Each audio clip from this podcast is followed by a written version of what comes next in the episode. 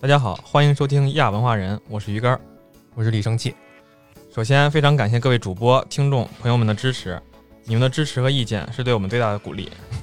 你也太正经了啊！啊！今天呢，我们来聊聊最近大火的国产独立苦木游戏《嗯烟火》。嗯，这款游戏之前推出过免费试玩版，然后今年二月四号发行的，这回可以说最新了吧？最近了吧？也不算最新了吧？你你是最近才知道的，所以你说最新。我没有，我我我当天我就知道了。说回来，这这款恐怖游戏是由石英工作室开发的，中国本土文化题材的恐怖、悬疑、解谜游戏。这款游戏一经推出便好评如潮，同期大火的还有《英灵神殿》，是吧？这款已经连续两周 Steam 热卖第一了。啊，确实，先挖个坑，先挖个坑。我。我特别喜欢在里边造房子，我造了有十多个小时了吧，什么一一个怪也没打，然后就一直造房子来着。 然后聊聊我们怎么知道这个游戏的吧。我是发售当天看 B 站一个 UP 主投稿了一个完整版实况，简单看了一下，觉得还挺有意思的，然后跟生气说了。你是怎么怎么怎么知道的？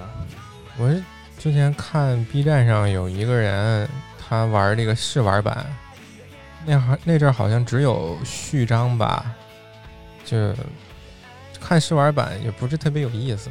那你这还更早，你这对是去年了。对，但是过年的时候吧，北京也不让放炮，然后我一看这名儿叫烟火，我寻思来 来一个吧，赛博朋克放炮，行，网玩上放这个炮也是相吧？当于放炮了，对，嗯，而那且体量也不是特别大，小就三问题四个小时就能通关，我寻思就春春节那天就能玩完，对，你是通关了这游戏了，我没打。当时咱们选了个半夜十二点玩的啊，直对，播，我看着，对，很应景啊。我反正看完序章就睡着了，我没 我没看完，嗯你是反正打完了，你都没仔细看，你就看了一会儿，不就着了。闭眼眯着了吗？那跟观众们聊聊吧，你是你是怎么体验这个游戏的？聊聊剧情。啊，这游戏啊，就主要剧情就是一个啊菜鸟警察啊去一个特别闭塞的村子里边儿调查一个案子，某幻雄市，差不多吧，但里边没有僵尸。这镇子叫青潭镇。一开始呢，这主角呢叫李寻，然后呢，他和他带他这个警察大哥吧，叫小郑儿，他们两个在那天晚上接了一个呃莫名其妙的一个报警电话，说是嗯离警局不远的这个地方啊有一个葬礼，然后葬礼上面着火了。报警人呢说是有人蓄意纵火，有啥事儿都找警察。哎，对。后来这俩人开车到了这块儿，结果呢，这小郑啊跟他说：“哎，吕寻，咱这个车熄火了，怎么办呢？”他就支持这个李寻啊去右去东边儿，也就是去右边这个小卖铺去买两节电池，花两块钱，你怎么汽车熄火还用电池就行了呢？可说呢。不太对劲。那头儿让你去你就去呗，啊，给给了点钱去呗。我一直往右走，这个游戏画面就跟那个卷轴似的，横版的就跟那个《这是我的战争》似的，啊，对对对，呃，最左边是小卖铺，然后中间是呃一个卖灯的叫彩灯阁，然后再往右呢是卫生室，就是这个镇子的一个小医院儿挺有年代感的。先说一下这个游戏剧情是零四年，啊，对，零四年挺有年代感的。没有智能手机。嗯，然后再右边呢是他们小镇的这个公告栏儿。然后呢，这个李寻就去敲这个小卖部的门儿，大晚上的嘛，呃，也没有人，敲了半天才开开，一个阴森森的一个男头露出来说：“你要干嘛呀？”李寻说：“我 我又想买两节电池。”够恐怖的了。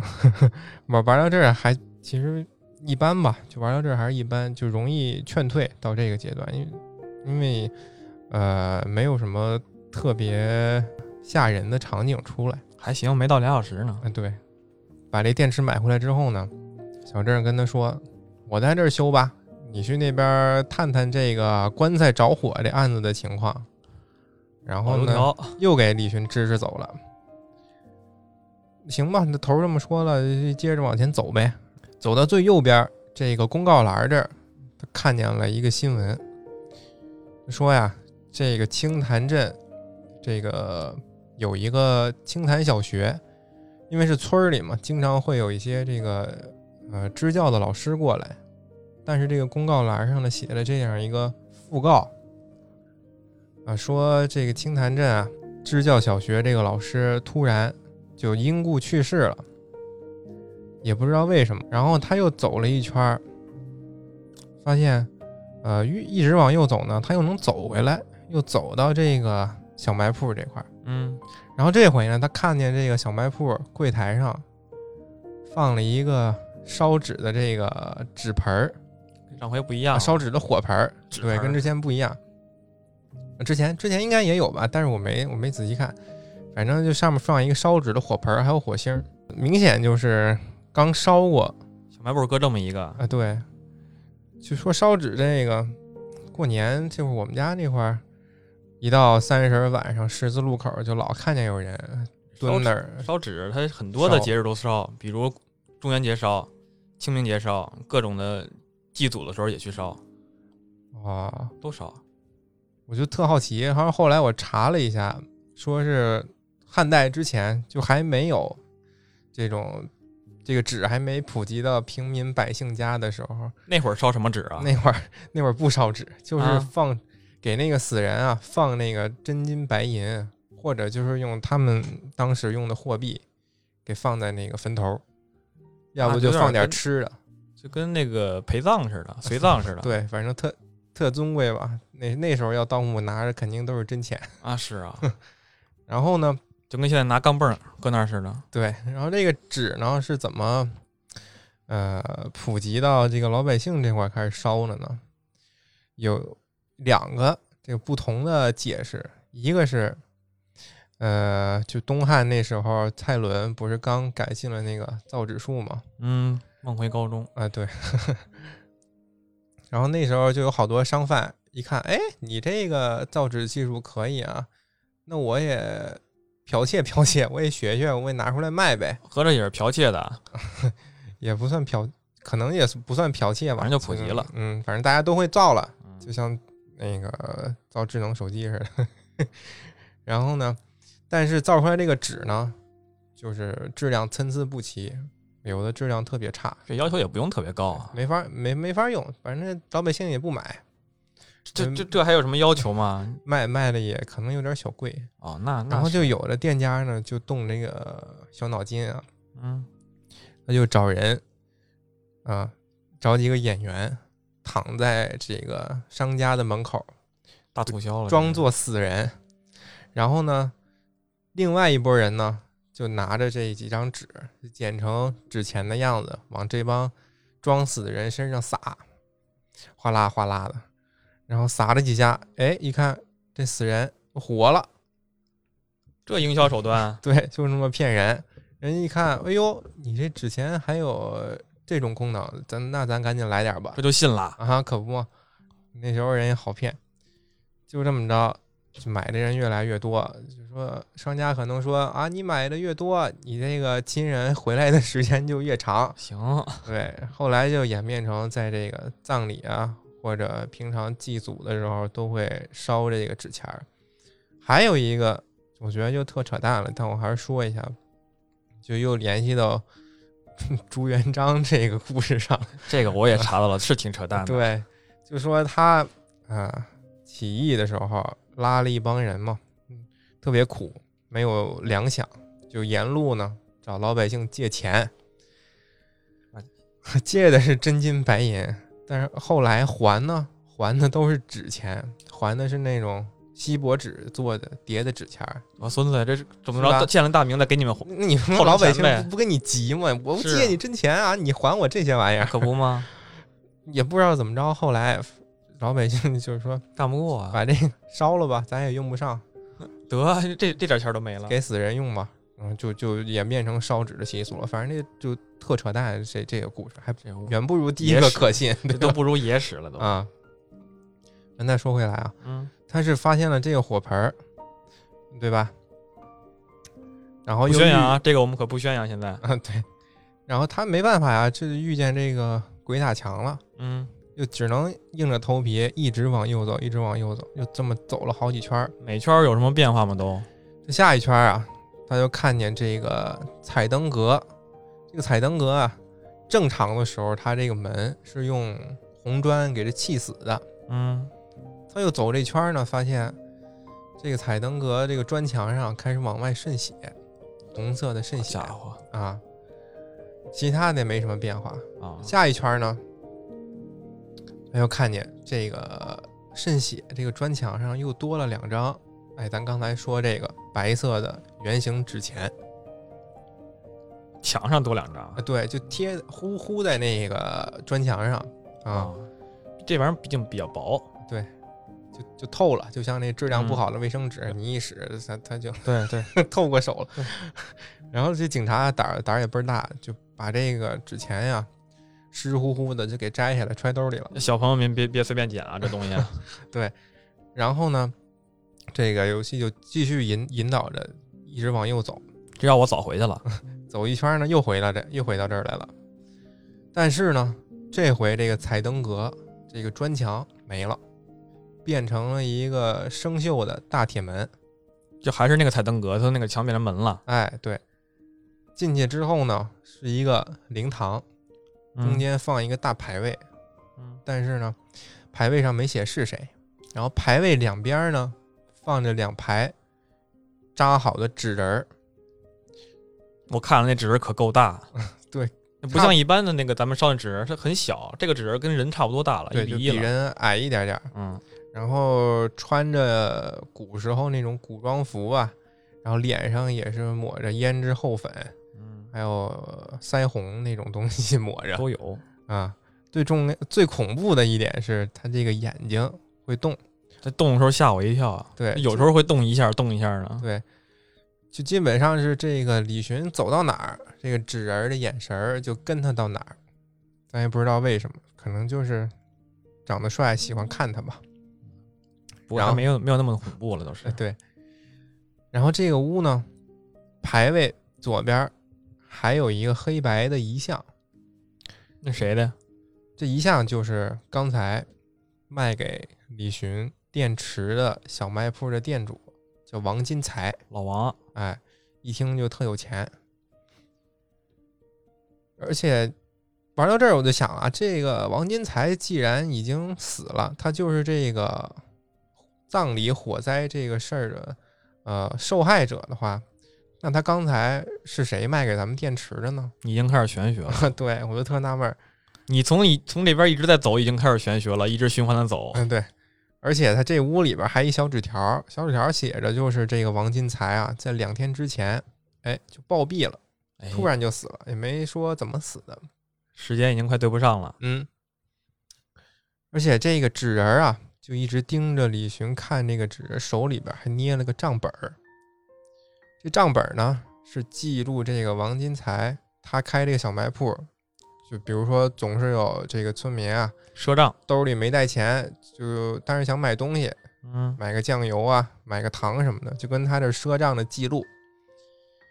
那后头呢，前面都是一些正常的这个账务往来的记录，但你越往后翻呢，就发现这个书的一角有一个写手印儿，就正好写着是这个李寻今天欠他两块钱，这两块钱都这个记电池上钱了这不我寻思刚才不给了吗？他还这么对，给记了着，呀。玩儿你给的是什么钱呀？可你不给的嘛是杨家的钱呀？哦，原来是不哦这么解释啊，那我以为他就是想单纯坑你想钱再坑你两块钱想儿搞，我一下再坑你两块。啊。然后这个警察呢，就拿着这账本走了，这就走了，还还敢拿呢呃？什对真什么都敢拿呀，直啊这接是就走了，可能想当做证据嘛。然后从这个灵堂出来呢，他就警察就想明白了，这个王金才啊，就是觉得李寻给他这个钱不对，不是他现在能用的钱，是嗯阳间的钱，不是对啊阴间的钱不不行啊，花不了啊，啊不是硬通货啊，他就接着往右走，就这么一走呢，突然唰，家伙，闪现出来一个七窍流血的一个纸人儿，对，这个纸人长得就像过年时候门上贴的那个大头娃娃似的，但是脸上的孔都流着血。哎呀，这纸人的小手往右边一指，就引导着这个李寻又到了一个灵堂的门口。这个灵堂看起来比较豪华，两边儿俩不一样，对对，两边有白色的花圈，然后脑袋顶上挂这白色的灯笼。进去之后呢，是一个大遗像，还是这个王金才的大遗像，还有他、还这是个、他的呃对，啊还有俩，你说豪华不豪华吧？ 啊，然后还有他本人躺这个棺材，关键是在这儿呢，这个灵堂有棺材，刚才那个没有。就只有牌位。哎，这棺材两头呢也分别站一个小纸人儿。然后报警电话呢，那时候不都用座机吗？嗯，报警就在这个棺材板上放着。现在都不使座机了，已经对。，这个警李寻这警察呢，过去一调查，刚过来就被一股这个炮仗味儿熏出来了。怎么还炮仗味儿？啊哪儿来的？不知道啊，就是三十儿晚上放完炮一出去一闻，就这种味儿。现在倒没有然啊后棺材都了被熏黑了，这一看就知道这个火呀是从棺材里边点出来的，嗯，对吧从里边味儿传出来的吗？要不可能是死人自己点的，要不可能是谁恶作剧给点的。你已经开始玄学 了，你第一句话说的什么呀？然后他李寻一看这个电话，这个座机屏幕上显示了三个数，正好是幺幺零报警嗯电话嘛。嗯，这时候他就觉得，哎呀，这也太不对劲儿了吧！我还是回去找那个我有经验的同事大哥哥吧。怕啥呀？警察这不已经来了 吗？对，然后就往回走的时候呢，又看见一个身影闪了一下，一个白色衣服的女生的背影，女生的背影，对，扎着一个马尾辫儿，哎，就闪了一下，没了。这个背影呢，就站在那个小卖部门口闪的。这时回小卖候部了。啊，就有可能他们两个有联系呗。我玩到这儿的时候想，嗯，然后这个你现在回去啊，就只能原路返回，就肯定得还得经过这个小卖部，对吧？对啊，啊，往往往往回走嘛对，。往左走。这时候走到门口，走到小卖部门口的时候，你这个角色就突然被东西卡住了。我被卡住了，嗯，对，我被啥卡住了被？啥卡住了？就是左边有花圈，右边有棺材， 就是前有花圈，后有棺材这么一个情况。那是真卡住了，我手里这个账本呢就开始，嗯，就开始震。手机呀，这是。嗯对，跟那个手机调震动似的，掏出来一看，一直翻，一直翻，翻到最后，就 特别跳戏的六个大字：“下一个就是你。”玩到这儿，我还觉得这个，哎呀，这个吓人的有点呃一般一般，啊。后面玩到后面就有点打脸了， 然后往后再翻一页呢，就开始，嗯，王金才就想管他要钱嘛，就嗯说你欠我债了，两块钱没然后还哦就好呢，多这个密密麻麻的欠债的债字儿，啪啪啪啪跟下雨似的打在这个账本上，越来越密，这这哎这个对钱，就把这整个账本的这个纸呢都给铺满了，全是这个债字儿，视觉冲击力还挺强的吧？我觉得。嗯，是然后我也我也吓一跳，你低头玩手机，一抬头全是红字儿哎了，对，然后这个 给警察也吓够呛，警察李寻，呃，一下子就晕倒了。他 拿他完这这个个呢账嘛本儿他可不是体质挺强的吗？可说呢，然后反正晕倒了。那再醒过来的时候呢，哦，之前晕倒之后是这个序章就结束了，然后就出来这个游戏名儿“烟火”两个字儿。我就到这儿我睡着了，啊，对，下面你就不知道然后了。后边我就不知道了。然后等这个李寻再醒过来的时候呢，他就在刚才咱们说这个卫生室里边儿有一小床儿嗯，啊，在这个小郑哥哥呢就过来跟他说：“哎呀，我发现你在灵堂附近晕倒了，我们就给你运回来了。”李寻说：“哎，我靠，我这第一次出任务，我怎么就撂片儿了这呢没事儿老晕咋？”当啊警察呀？对，然后就跟他这个同事疯狂道歉，太丢人了。但是他这些同事呢还挺好，就说没事儿，我们都知道你这个小毛病嘛，这还小毛病 呢，我们都理解啊。然后还跟他说，这个棺材着火这个事儿啊，就是村民给他烧纸的时候啊，不小心把这火星儿崩到花圈上了。哎，这不对劲，刚才不是觉得应该是从里边烧的吗？那可说呢，就开始跟这个李寻他探索的这个事实啊发生冲突了。就开始有点诡异的感觉了啊。但刚其实刚探来索的也挺不诡算异事实啊。然后跟他说完这些话呢，他这些同事就都走了，就小屋就剩李寻一个人了。李寻说：“我现在也没事儿了，我就别在这儿待着了，我就走对呀，接走着呗，歇着呗。我就我就探案去呗。”然后他刚要走，这小屋这电视吧嘚儿自己开了，滋滋滋，里边就说呀，有一条新闻，就说在青潭镇这个镇子里边，九月十五号的时候，有一十户五号，啊，姓田的一家四口全部被发现死在家里。其中呢，这个田老头儿和田老太太，还有他们这个孙女儿田芳芳，经过这个尸检啊，都是被老鼠药药死的。嗯，就这个儿媳妇儿啊，是自己上吊死的。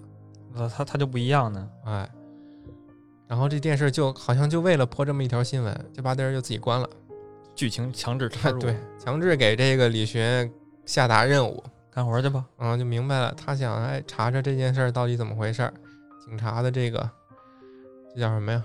职业守守则啊、职业守则，你得干嘛，来活儿了。对。他出去呢之后呢，在这个医院的大厅里边儿碰上了这个小医院的医生吧，可能这小医院就他一个医生 东头不还一个呢吗？啊。对对对，就这个小医院西头儿这个医院，可能就这一个医生管事儿。就一个。这医生叫叶敬山，咱就管他叫医生叶叶医生吧。啊，手里架了根烟，一看就是老烟枪了。然后就跟这个李寻说，啊，他们一家啊，就是这个田家儿媳妇儿突然发疯啊，村民传说是这个田家儿媳妇儿突然发疯，把这一家子都给宰了。然后这个王金才呢，就刚才棺材着火，这嗯个死者就在南瓜老板啊，就在他们家田家凶杀案发生之后，就到处说田家儿媳妇儿这个瞎话，够讨厌的，然后 就被这个啊、不甘心的这个田家儿媳妇儿缠上了，然后给害死了。恶鬼。啊。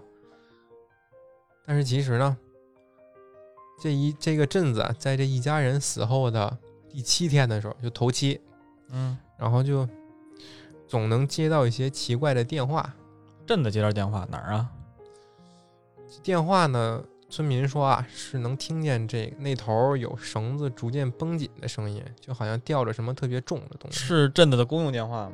哎，对，就是田家啊，你知道是干什么的吗？ 是开那个话吧的。话吧什么呀？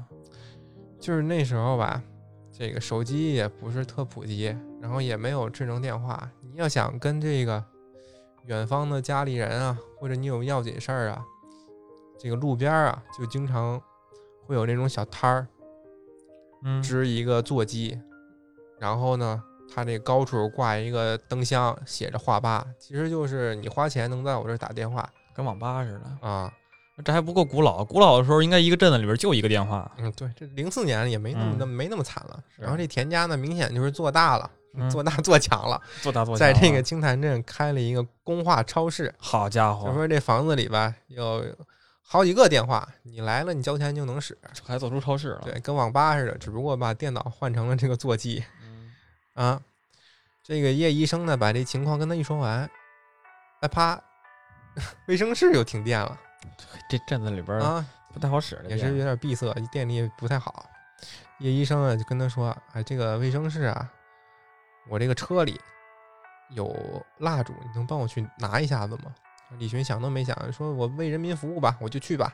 为什么有？那去拿的时候呢，发现这个医生的车里有好多炮仗，有好多花。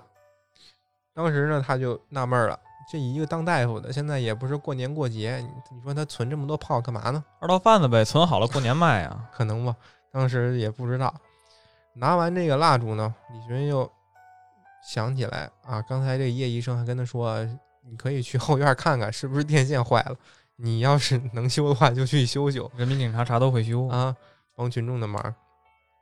他就来到这个这个卫生室的后院儿，后院儿呢有这个医院的药品储藏室，还有一个大柳树。柳树出来呢，就邪性了啊，因为我柳树啊柳是啊树、槐树什么的嘛。啊啊，阴性的嘛。这个五大阴木：好的，松柏、槐榆柳啊，松树、柏树、槐树、榆树、柳树，这五个都属于阴木。为什么属于阴木？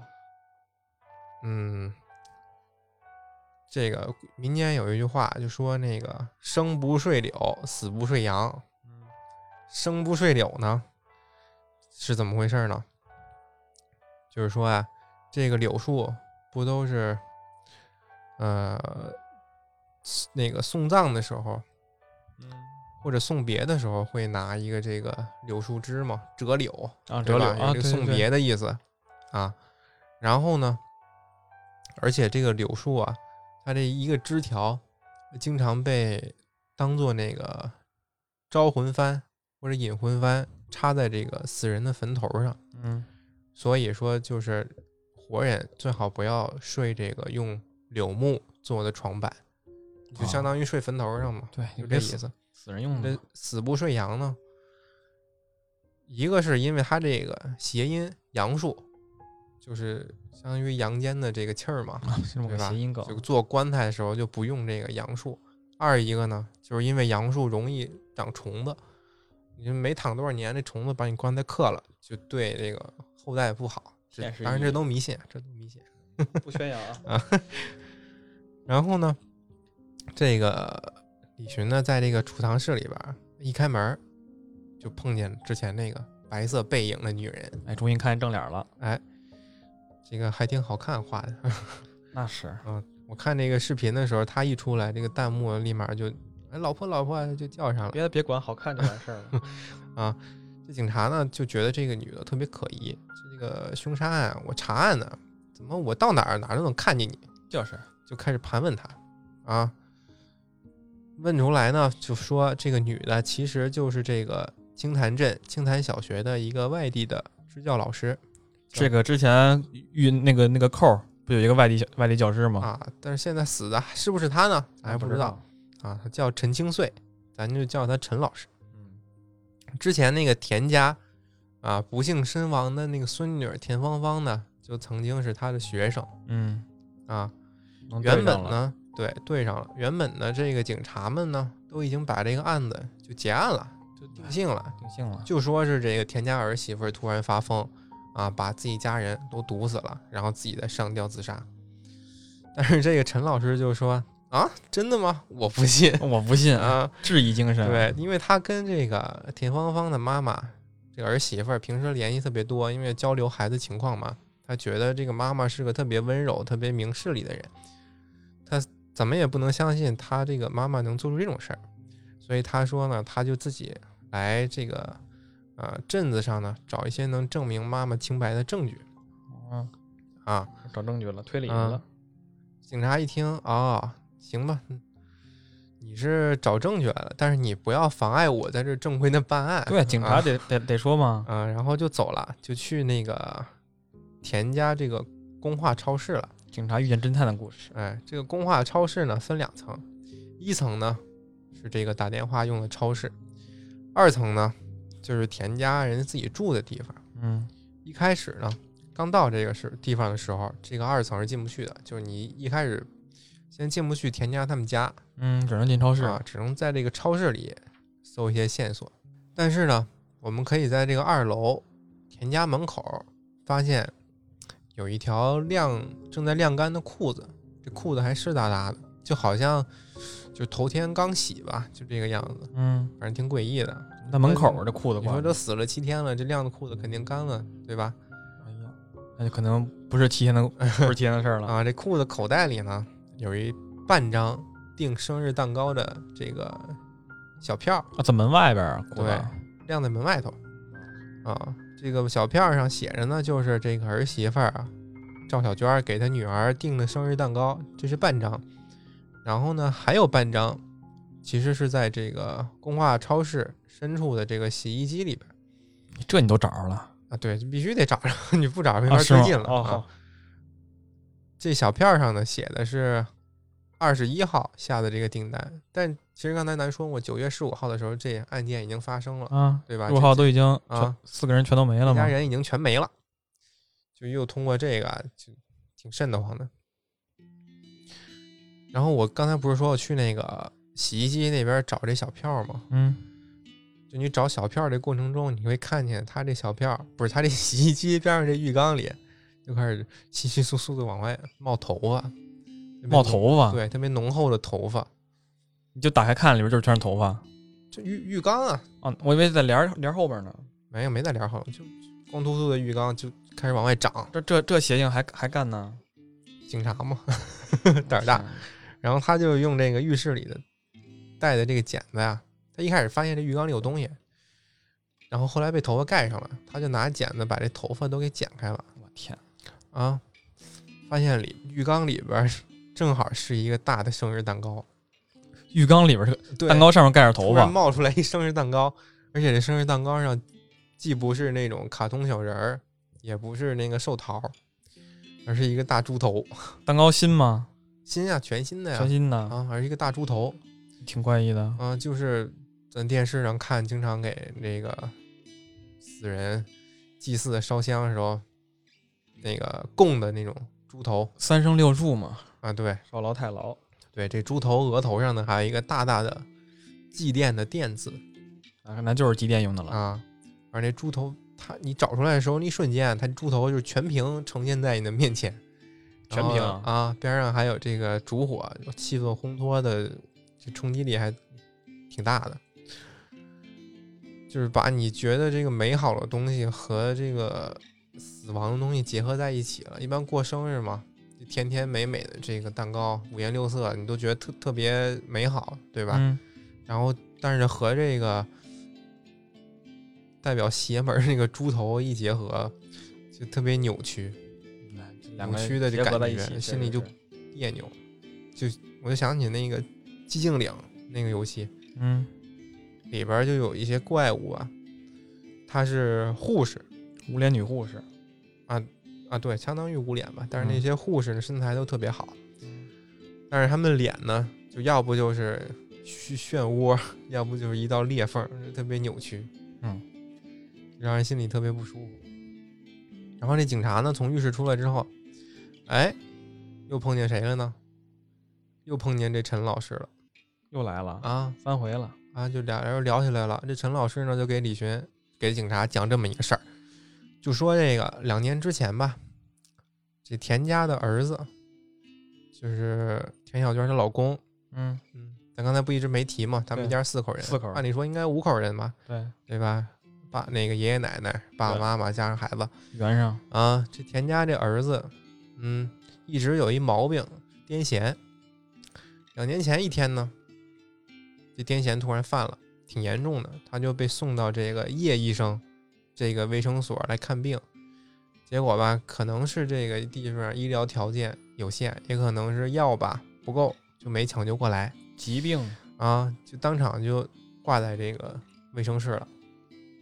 田宇就死在这块儿了。嗯结果呢，这个田田老头呢就觉得是这个叶医生啊没有尽力，没把他们家儿子给治好，给耽误了。 医闹，对，就医闹上了，嗯，找了一堆人给医给一个给这个叶医生给揍了一顿，够狠啊的，把他肋骨肋肋骨都给打折了，什么肋骨，呃，而且还让这个叶医生给田家赔了好多钱，警察呢？没人管。这警察也不没人管管，啊，真没人管。啊，而且在这件事儿之后啊，这个田家这儿媳妇儿赵小娟儿，小娟儿就开始频繁的到这个叶医生这儿来买药。为啥呀？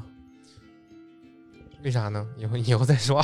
然后啊，包括他们家这这扣儿婆婆的咳嗽药，还有她公公用一些降血压的药。但是呢，这老老两口啊，就老跟他们儿媳妇说：“哎呀，你不要去那个叶医生那儿买药，你老公怎么死的你不知道啊？你去那个镇东头那家买吧。”但是那儿媳妇呢啊，我不我不我不，太 远太远，我不想去。她说啊，这个叶医生这块药便宜，而且药效好，她就每次就都偷摸的去那儿 买还。不是一种药了都，啊，但是呢，这个镇子反正小小镇嘛，就总有这个游手好闲的人看见了，传闲话告的多对，告诉这老两口儿，就他们一家老因为这事儿就闹矛盾。然后聊完之后呢，这陈老师就说我我我去再搜寻证据了，然后又剩下这警察自己，警察这还不让他赶紧驱离现场？你老跟我这儿碍事儿碍眼的，哎，他就出去呀、想找这个去田家打开田家二楼这个钥匙，嗯他就到了这个楼梯底下了。然后楼梯底下呢，发现了四个小碟儿，就咱总能看见，就比如说漫威那个蜘蛛侠第二部吧，嗯就第二部之前他们不是都被灭霸啊打一响指不都没了吗？啊然后城里边儿有好多那个民众啊，就自发给这些超级英雄放了一些照片儿，在这城里的小角落点上几个蜡烛，放那小碟儿、这小花儿，咱们祭祀也用这个哎呀，对吧？也就是这种感觉。然后他就发现这楼梯底下也有这这样的东西。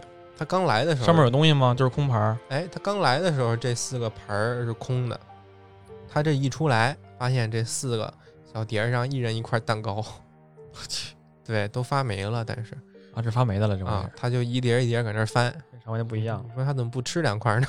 都这发霉的他不敢发不敢吃了 吧？啊，这发现这有一块蛋糕底下有一把钥匙，这钥匙呢就能开开这个二楼田家大宅这个门儿。他刚拿这钥匙，又出事儿了又出事儿了，啊！从画面一端，一个黑色的面包车，嗖就把李寻给撞飞了。袭警啊！啊哎，不对，他不是在屋里边吗？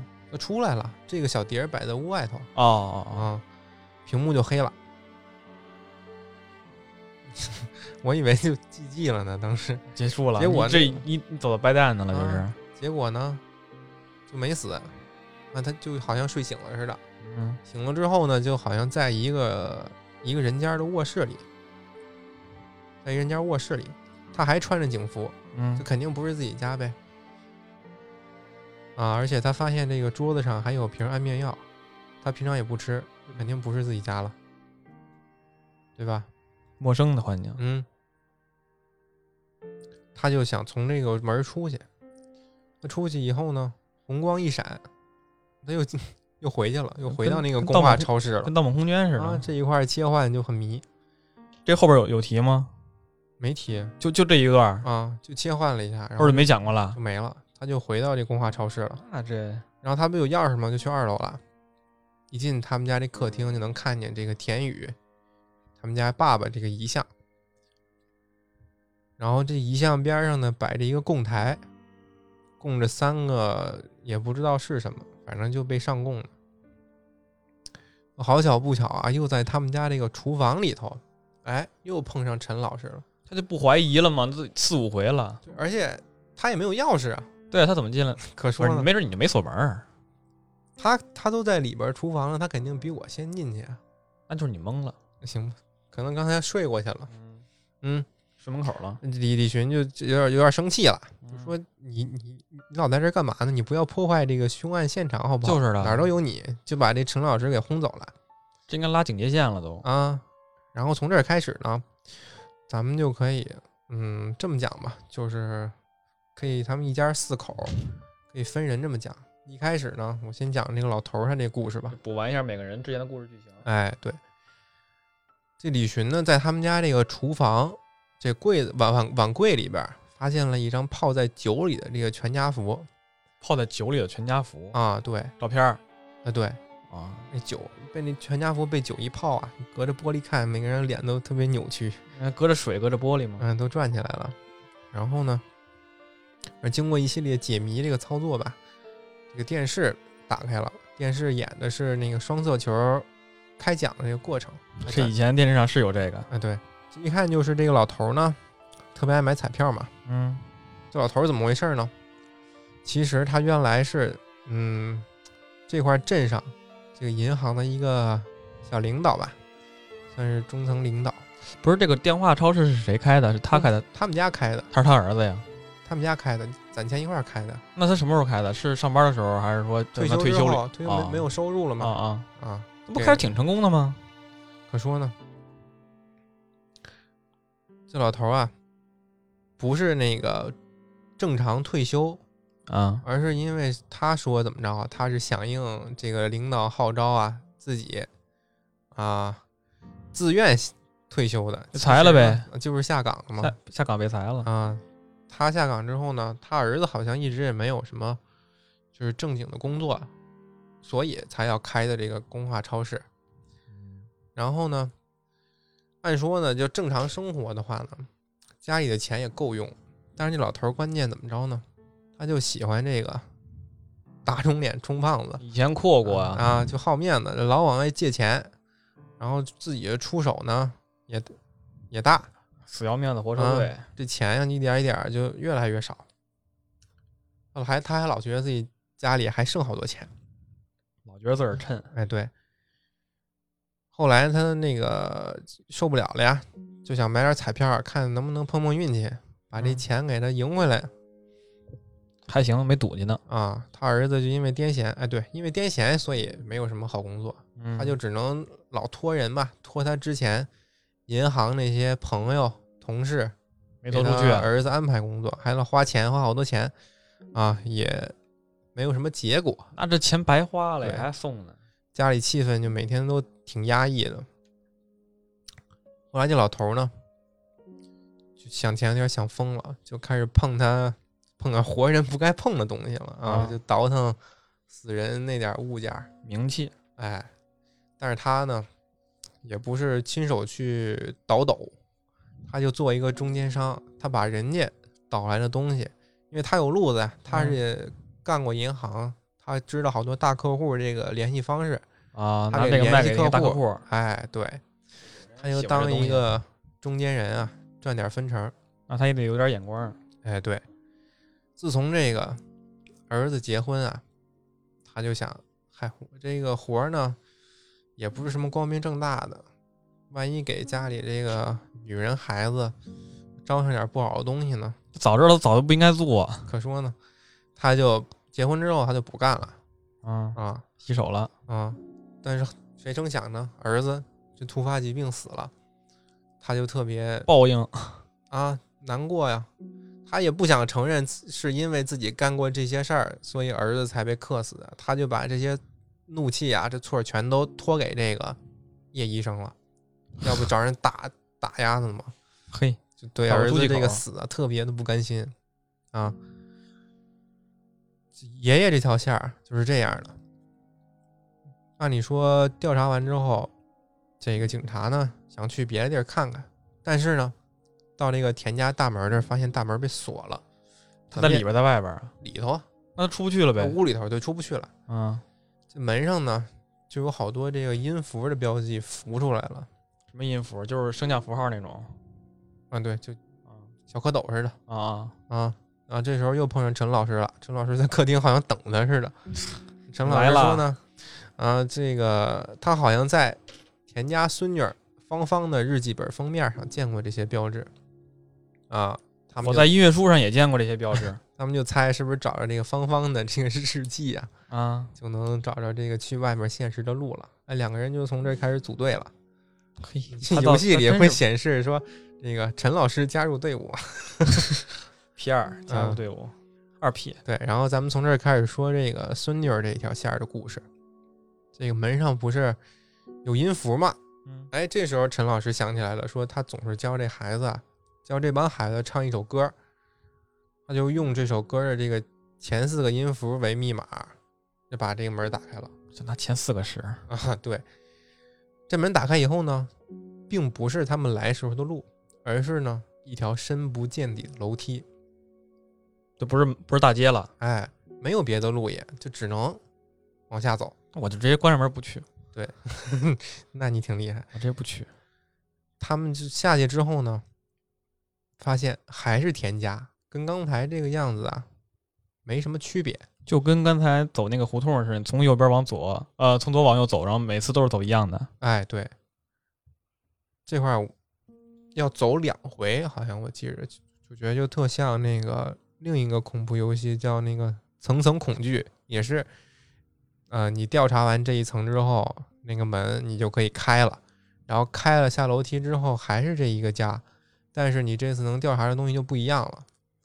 哦他嗯们两个这一点还挺像的，嗯这也是调查两回不一样的好几回，哦，那每回的你都会发现新的东西。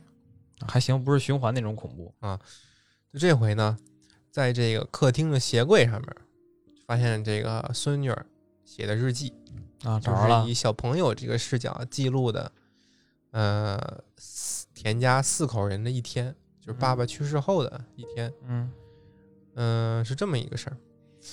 有一天，这个奶奶带着全家人啊，去拜访了一个神婆，巫婆神啊婆，就说呢，这个神婆说呀，能让他们和田宇的灵魂相见，通灵，哎，能和儿子呢再互相交流交流就整这邪嗯性的啊。，说白了就是一跳大神儿的。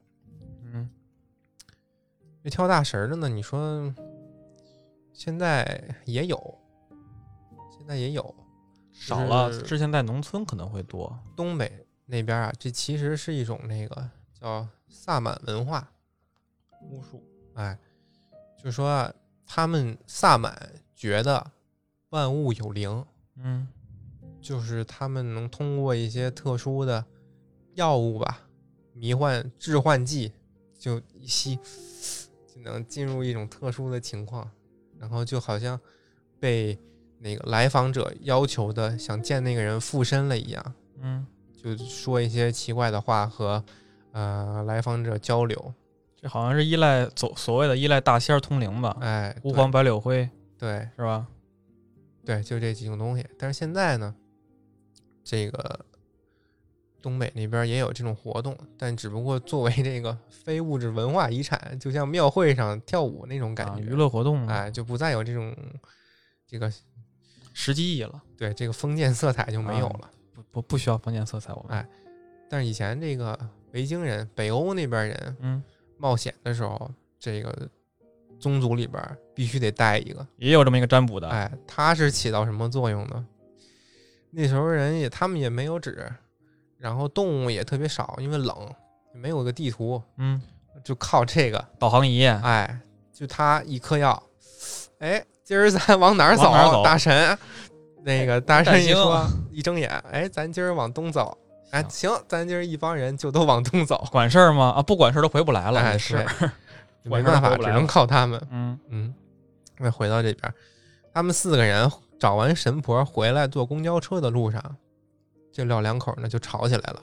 嗯这爷爷呢就好面儿嘛，老端着啊是吧？就说以后你这种封建迷信的事儿啊，就别老叫我哎你还说他呢？你你让没少干啊，呀！让村里人看见我参与这种事情真的不好。 哎，切然后奶奶就有点说黑。料给你抖出来。嗯，奶奶就说你摆什么臭架子呢？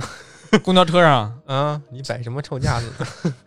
神婆一看见你就知道你动过死人的东西得啊，接出来了，嗯、给揭老底儿了。嗯而且呢，因为这个神婆呢，能让他们见到他们儿子，真见着了，嗨，这还不简单吗？啊这学这的小村儿里这点事儿谁不知道呢？啊神婆一打听不就知道吗？他们儿子喜欢啥，啊，平常爱说点啥，这不就知道了吗？就跟那个街边算命大师似哎，的，就他们就被这个对儿子的思念蒙蔽了双眼嘛，嗯对吧？他们就决定啊，经常去找这个神婆的做法和儿子见面。稳定来源了，这是。嗯，找一回挺贵的。那芳芳她还写到，就是在那一天，她妈妈给她买了一个玩具相机，嗯然后在这一层，就是在李寻警察探索这一层的时候，这个玩具相机就成了一个关键的道具。